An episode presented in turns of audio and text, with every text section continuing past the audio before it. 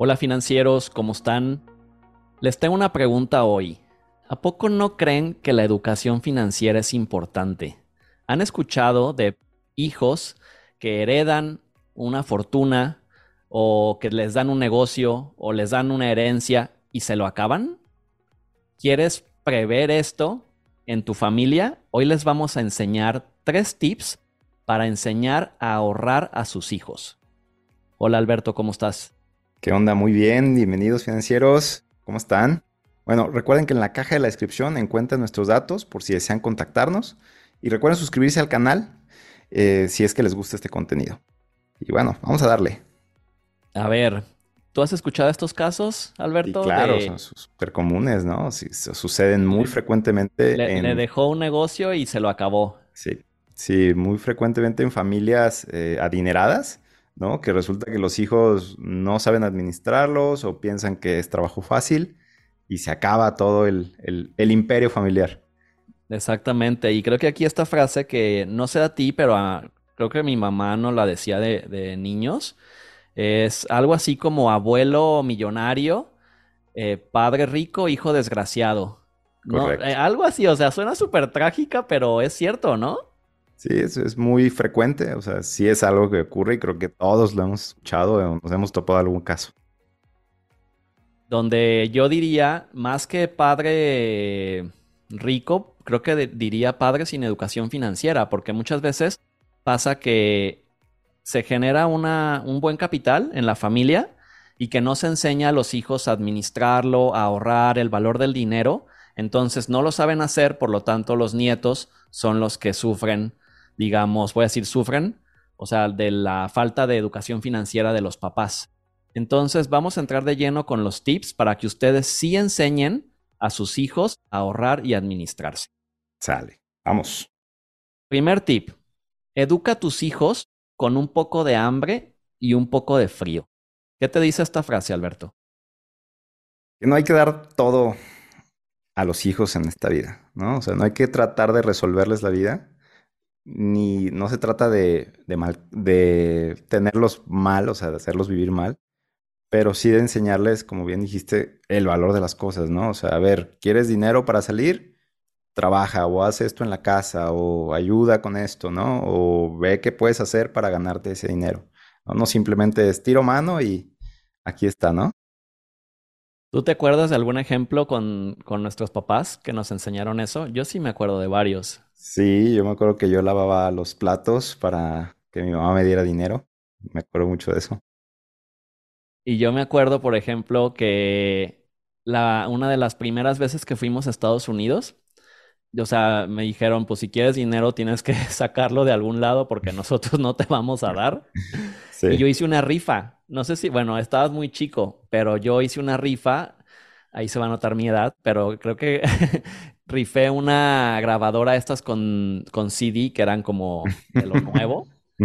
Y me acuerdo perfecto que al hacer la rifa y vender los boletos en una comida familiar, en ese entonces, quien era, o sea, quien es mi padrino de bautizo, al ver ese esfuerzo que yo hacía, me dijo, ten, y me dio 500 dólares. Nunca se me va a olvidar. O sea, como el yo poner de mi parte para sacar dinero de la forma más creativa que se me ocurrió, lo retribuyó y así me, me dio dinero. O sea, el universo me dio dinero. Y también, o sea, lo disfrutas más, ¿no? O sea, cuando te lo gastas, Creo que dinero que tú dijiste, ah, mira, esto, esto lo trabajé o esto lo obtengo porque se me ocurrió esto, es muchísimo mejor, sabe muchísimo mejor gastárselo a, ay, simplemente pues lo tenía y luego hasta compras cosas que ni, ni quieres ni necesitas porque pues como es dinero que llegó fácil, pues fácil se va, ¿no? Pues creo que si, si fue un poco de, de mayor esfuerzo, eh, sabe un poquito mejor el gasto. Sí, yo hoy en día sé que como papás, yo no soy papá y, tú tampoco lo, eres aún, pero sabemos, porque platicamos mucho con ellos, que les quieren dar lo mejor a sus hijos, la mejor escuela, eh, la mejor, obviamente, educación, eh, todo, o sea, que no les falte nada, pero siento que a veces se puede caer en la sobreprotección. Y yo también creo que lo vemos con incluso con amigos de nosotros, ¿no? Donde los sobreprotegieron y hoy en día, eh, pues de alguna manera económicamente pueden estarle batallando. ¿Por qué? Porque no se les enseñó el valor del dinero y el valor del ahorro y la inversión. Sí, que es muy importante eso porque sí, creo que todos, claro que quieres dar lo mejor, ¿no? Como bien dices. Pero hay un límite, o sea, hasta qué punto, ¿no? Tal vez sí lo inscribes a una buena escuela, por ejemplo, que, que ahorita en el país, pues ya una escuela privada, pues es un alto valor económico, pero también le enseñas en, en casa a cómo hacer valer el dinero, ¿no? O sea, no simplemente porque estás aquí, o sea, pues porque estás aquí es porque estás privilegiado, o sea, tienes un privilegio, pero aún así tienes que ganarte el dinero, no, por, no porque tengamos dinero significa que te lo vamos a dar porque sí.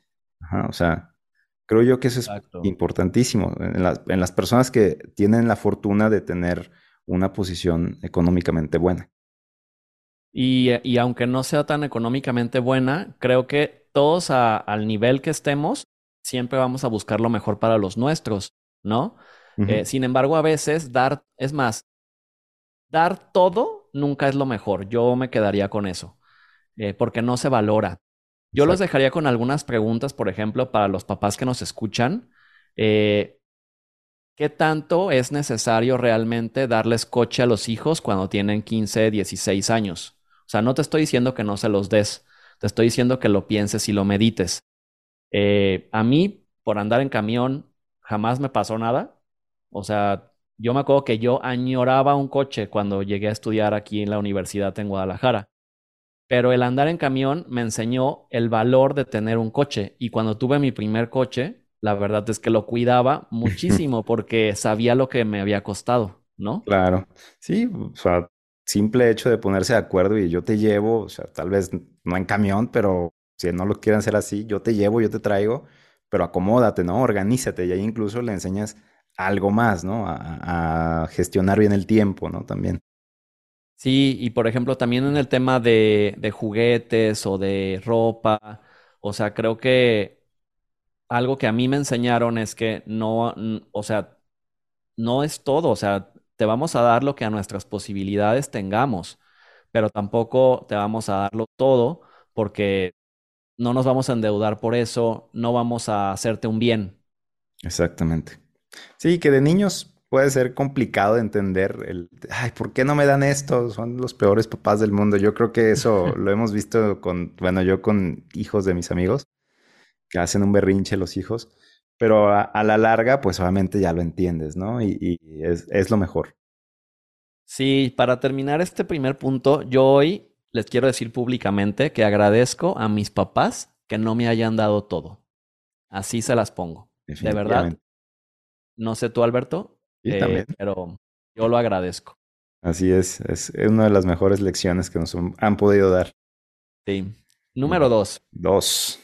Ábreles una cuenta a tus hijos desde que están chicos.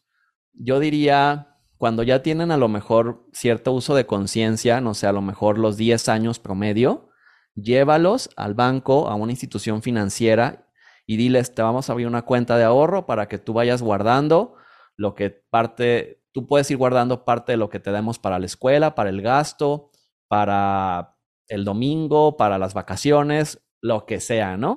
Sí, Yo me enfocaría a eso más que una alcancía, porque no es que esté mal una alcancía, creo que puede ser para el cambio, por ejemplo, las monedas, lo hemos hablado aquí, pero hay que enseñar a los hijos a invertir. Y si, y si guardan el dinero en una alcancía, tal vez después lo guarden abajo del colchón. Exacto. Sí, es un mal hábito. Entonces, aquí existen, hoy en día en México existen un montón de cuentas de inversión. Obviamente busquen instituciones reguladas, por favor, financieros, y donde guarden el dinero y enseñen a sus hijos a ahorrar e invertir. Yo me acuerdo que también fue una de las cosas que me enseñaron de niño. O sea, el, me acuerdo perfecto de las tarjetas de débito. Yo me sentía tan importante con mi tarjeta de débito de niño. Sí, teníamos de Banamex, me acuerdo, creo que eran de Banamex. Sí, sí, ¿verdad? Y eran infantes, tarjetas y hasta estaban, tenían logos, ¿no? De niños. padres, sí, exacto. Y eso la verdad sí motiva, o sea, sí motivaba de que, ay, tengo mi dinero en el banco y Y pues en cierto punto lo, lo sabías como cuidar, administrar, porque lo veías allí en una pantallita. Y ya era como que, bueno, pues lo voy a usar para comprarme algo que de verdad quiera, ¿no? O lo voy a ahorrar porque pues quiero tener dinero, ¿no? Entonces sí es muy distinto a, a, a, no- a tenerlo, pues eh, va y viene, ¿no? O sea, si no los, los niños no van a saber cómo retener el dinero. Sí, creo que el valor ahí de la paciencia y de la disciplina, o sea, por ejemplo, si, no sé, eh, tú les das, voy a inventar que les das mil pesos de domingo, no sé si se siga dando domingo, pero a mí me daban domingo, ¿no? Este, o sea, a lo mejor mil pesos es mucho, 500 pesos, lo que sea, y les dices, a ver, pues vamos a ir mañana lunes al banco a que tú guardes de estos 500 pesos que te di, que tú guardes 100. Ujú. Ajá. Así, así de fácil los vas a enseñar a ahorrar con esa estrategia. Entonces, los enseñas a ir guardando dinero y que esos 500 pesos no son para gastártelos todos, Exacto. sino que lo vas a guardar una parte y la otra parte sí, cómprate lo que tú quieras. Mm, Gástatelo, disfrútalo. Y Ajá. aquí, eh, para los que mm, quieren como también invertirlo para niños, eh, hay varias maneras de abrir, se llaman cuentas cotitulares, como de inversión. Una que es popular más o menos es con CETES directo. Hay una manera de abrir una cuenta cotitular con ellos. E incluso con, con GBM, que nosotros trabajamos con ellos, también se puede abrir una cuenta cotitular. Es un proceso manual, se mandan papeles, queda el tutor como el apoderado de la cuenta, pero el, el beneficiario es el niño, o sea, está a nombre realmente del niño y puede él ver el nombre ahí en la cuenta, ¿no? O sea, no, no va a ver el de papá. Ah, eso Entonces, está o de padre. mamá. Sí, está padre. Y ya de ahí, bueno, dependerá de lo que él, si conoce de temas de inversión o si el papá o la mamá le ayuda, pues ya en base a eso podrán incluso comenzar a invertir hasta en acciones, ¿no? O sea, ya se pone más interesante. Wow. Yo pienso que eso que dijiste es muy, muy importante, eh, porque al ver tú tu nombre, imagínate un niño de Sí, 10, 12 años, ver tu nombre en una cuenta de inversión, sí, te, piensas. Ajá. te. Eh, y también yo tengo casos de, de algunos clientes que se me ha hecho muy interesante lo que hacen. Cuando terminan sus planes, por ejemplo, tengo un cliente que terminó sus planes de educación para la universidad, ya que se les entregó el dinero, me sentó con sus hijos de 18, 17 y 15 años. Él es Alfredo, él eh, nos, nos ayudó a que ahorráramos para su universidad y ahorita lo que va a hacer es platicar con ustedes acerca de su retiro, del ahorro para el retiro, porque ustedes no van a tener retiro. Yo me quedé con ojos abiertos, porque claro que es súper importante. O sea, imagínate qué padre que desde esa edad les estás diciendo a tus hijos, tienes que aprender a ahorrar para tu futuro. Entonces, él lo que hizo fue abrirles planes de ahorro para el retiro a cada uno. Conforme fueron cumpliendo 18, les abría un plan y les dijo, yo te voy a pagar los primeros años y en cuanto tú sigas trabajando, tú vas a eh, seguirle, ¿no? Y también se me viene a la mente el ejemplo de mi mamá con, con nuestra hermana. Cuando yo empecé a- en esta carrera de, de seguros, ella le contrató un plan de ahorro para la mujer. Y creo que Roseli tenía 20 años, ¿no? Sí, A lo mejor fue cuando se, se fue a Canadá, 18, 18, 20 19. años por ahí. Y se lo regaló de cumpleaños. Qué regalo Y tan más raro, me acuerdo que le ella dijo. dijo eso, qué regalo tan más raro. Y ahorita Roseli, te lo digo públicamente, e- es una, es una mujer muy administrada, muy inteligente financieramente. Entonces la enseñaron, mi mamá nuevamente la enseñó a ahorrar desde chica y siguió con ese hábito del ahorro ya siendo una persona, digamos a los 18, 20 años, pues pues, o sea, ya eres adulto, pero aún no estás tan maduro, la verdad, Sí, no, ¿no? como que empiezas a, entender entonces, un poco así, no te cae el que 20. te digan, te voy a regalar esto, pero es para tu futuro, eso es muy bueno. Sí, excelente. Sí, son muy buenos tips, todos son válidos y pues yo creo que formalizar el ahorro es como el, el tip número dos. Y el número tres va a ser, pon el ejemplo, papá, mamá, tienes que poner el ejemplo, porque decir esto, ponte a ahorrar, es como decirles a los hijos, recoge tu cuarto y que tu cuarto esté hecho un tiradero. O sea, ¿qué ejemplo estás poniendo, no? exactamente, sí. O sea, ponte a ahorrar y que, porque los niños no son tontos, no, o sea, y menos de adolescentes, después que te estén hablando para cobrarte las tarjetas, ¿qué ejemplo estás dando? Exacto. ¿no? Sí, lo que se ve en casa se aprende, exactamente. Y esta educación financiera no se enseña en la escuela. Entonces, hay que enseñarla en casa. Los niños son esponjas, de los 0 a los 7 años son una esponja y de adolescentes seguimos siendo esponjas, tal vez a menor medida, pero seguimos siéndolos. Entonces, si nosotros como, como papás se enseñan a, enseñamos a ahorrar a los hijos, va a ser mucho más fácil que ellos tengan una buena vida. Si les quieres dar una buena vida, ponles el ejemplo. Si no te sientes hoy tan capaz y dices, es que Alberto, Alfredo, no sé yo manejar mi dinero, ¿cómo voy a enseñar a mis hijos a manejar su dinero? Acércate a nosotros.